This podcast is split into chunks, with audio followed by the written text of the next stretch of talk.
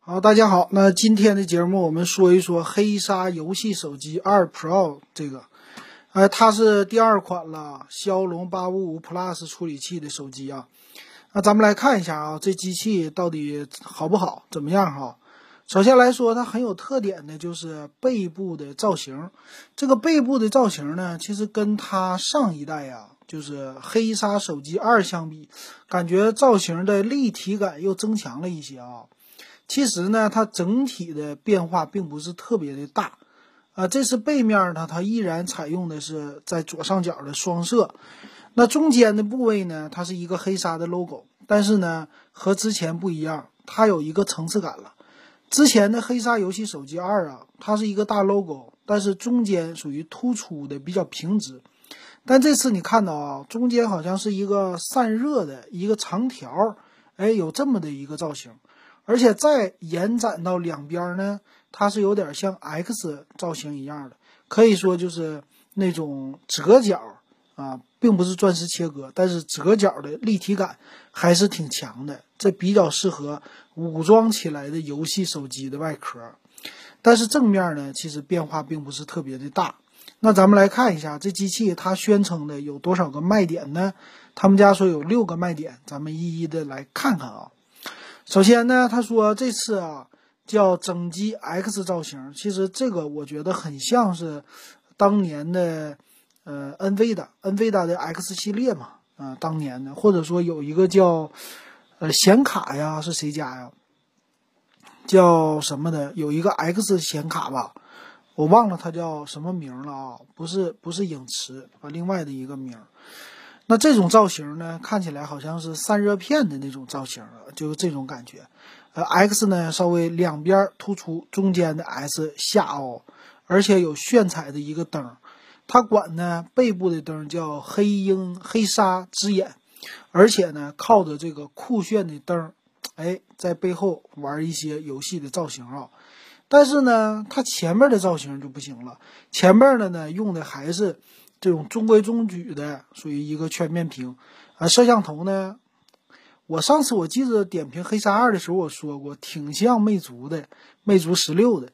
这次其实前面没什么变化啊，也挺像魅族十六的啊。那咱们来看其他的变化，其他的最大的一个变化就是处理器，处理器呢，骁龙八五五 Plus，哎，这是第二款了，第一款呢属于是玩家国度，玩家国度是三千四百九十九起。那它作为一款主打性价比的黑鲨二 Pro，那肯定不能比它高啊！哎，主打性价比嘛。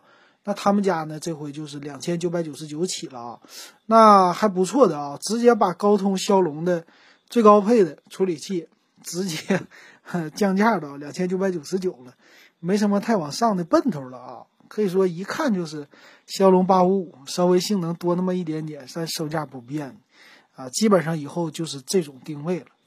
而且这次很好玩的呢，是全系用了十二 G 的大内存啊，他们家叫，而且呢 UFS 三点零的高速存储，哎，这一点上很多玩家我觉得还挺喜欢的。那毕竟价钱不贵，哎，量又足，这点挺好哈。嗯，还有呢，就是叫手机液冷三点零，他说叫什么塔式结构？什么叫塔式结构呢？就是一层一层堆叠起来的，有。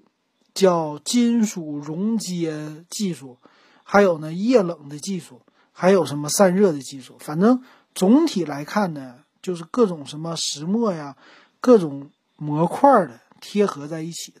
总之就是在让你的呃高速的玩游戏的情况下呢，处理器啊、内存呐这些散热，还有电池的一个散热稍微好一些哈。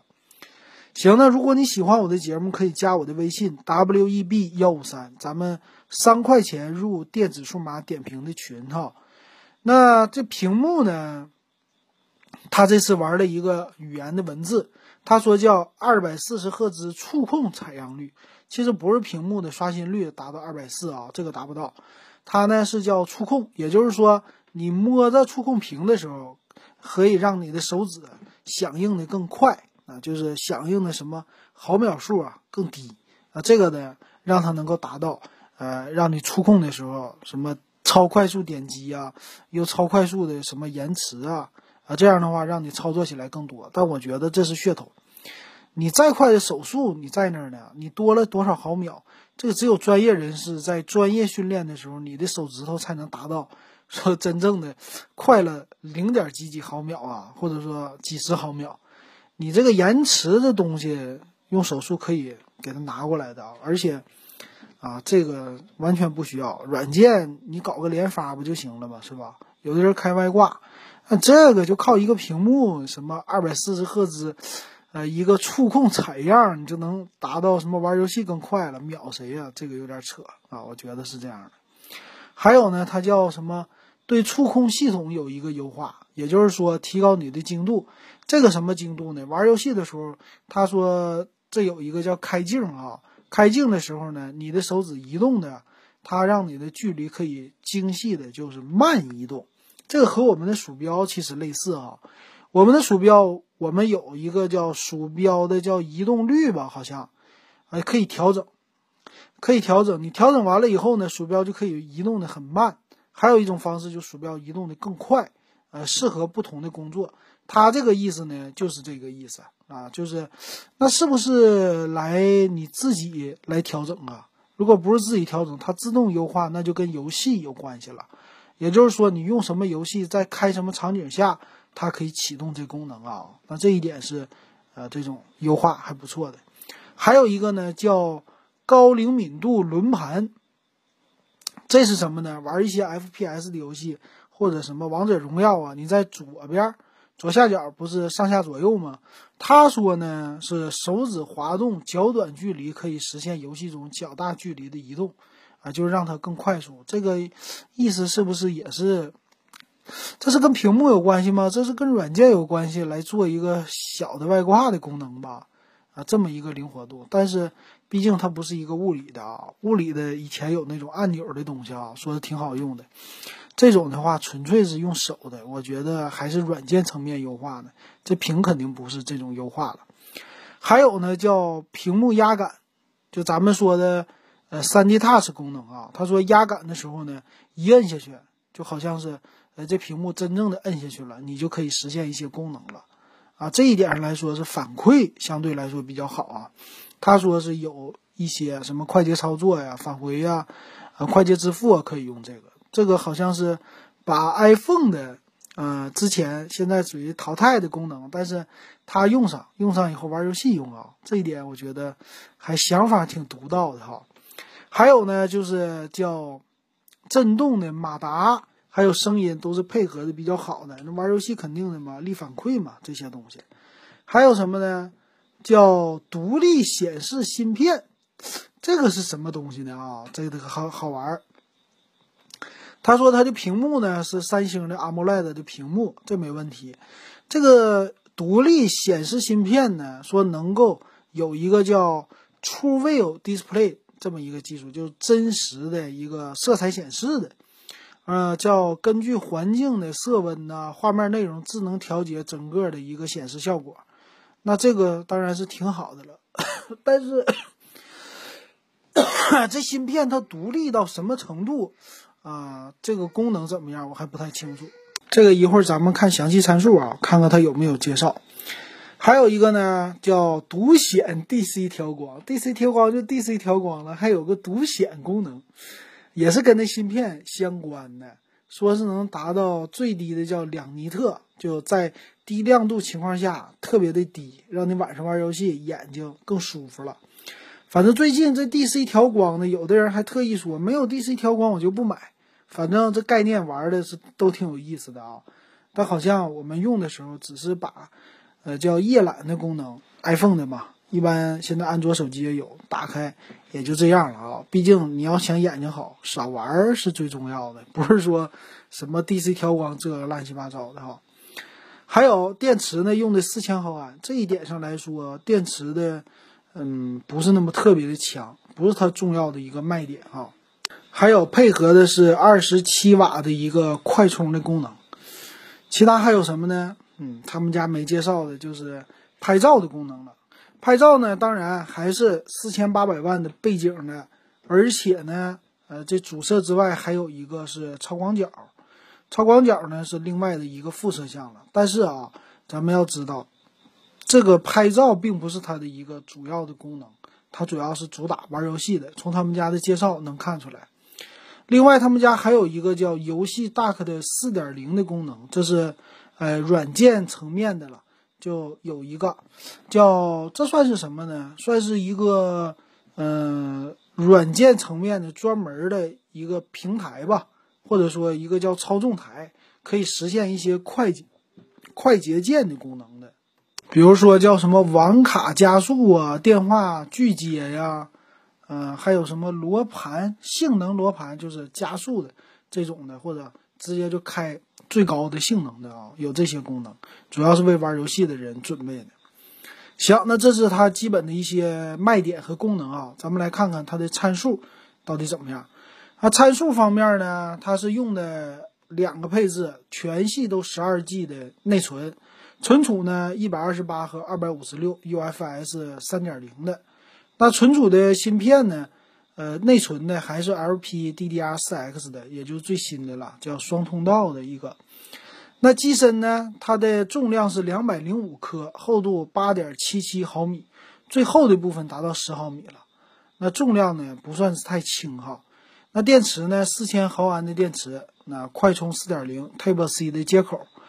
那后置摄像头呢是四千八百万像素，哎。这是个单摄吗？它好像只给说了一个摄像头，主摄像头。这副摄像头啊是一千两百万像素，没没看到啊？刚才这个叫长焦镜头，并不是超广角。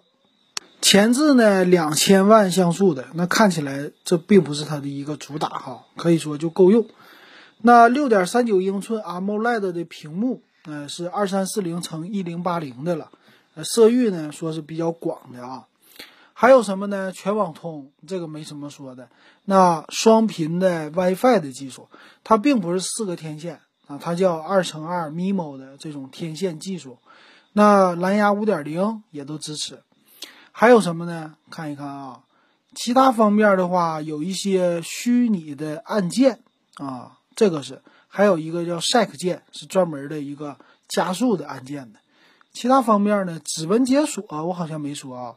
指纹解锁的话，它支持支持呢是屏幕指纹解锁的啊，这点还是不错，在前面的。那其他功能呢没有了啊。它三点五毫米耳机接口好像，嗯，没有特意说，这个没有看出来，好像是 Type C 转换吧？那这个在它的详细参数里并没有说，那我们就算是它的一个转换了。那价格方面看一看啊，价格方面。最低配十二 G 内存、一百二十八 G 存储的是两千九百九十九，十二 G 内存和二百五十六 G 存储三千四百九十九啊，它应该不能扩展了。如果要加上手柄的套餐的话，再加一百块钱，是有一个侧面手柄和一个，呃，这是叫什么？都是左手的这么两个一个手柄啊。而且最近的手柄呢，好像是，呃，小米家出来的 K 二零 Pro。也支持这手柄，也是加九十九块钱，这个很有意思。那这看起来呢，黑鲨呀，毕竟它是一个最新的处理器嘛，那看起来好像是跟 ROG 二、ROG Phone 二是吧？玩家国度的这个好像是简单的杠上了啊。那这一点价格我觉得挺好的，两千九百九十九。那之前的一代呢，感觉是不是？哎，就得大降价一些了，要不然直接就被自己家的人给秒掉了。之前的版本呢，你可知道，十二 G 内存加二五六 G 存储，它的价格之前是四千一百九十九，现在黑鲨游戏手机二这个十二加二五六的狂降了，这是九百块钱啊，三千两百九十九了。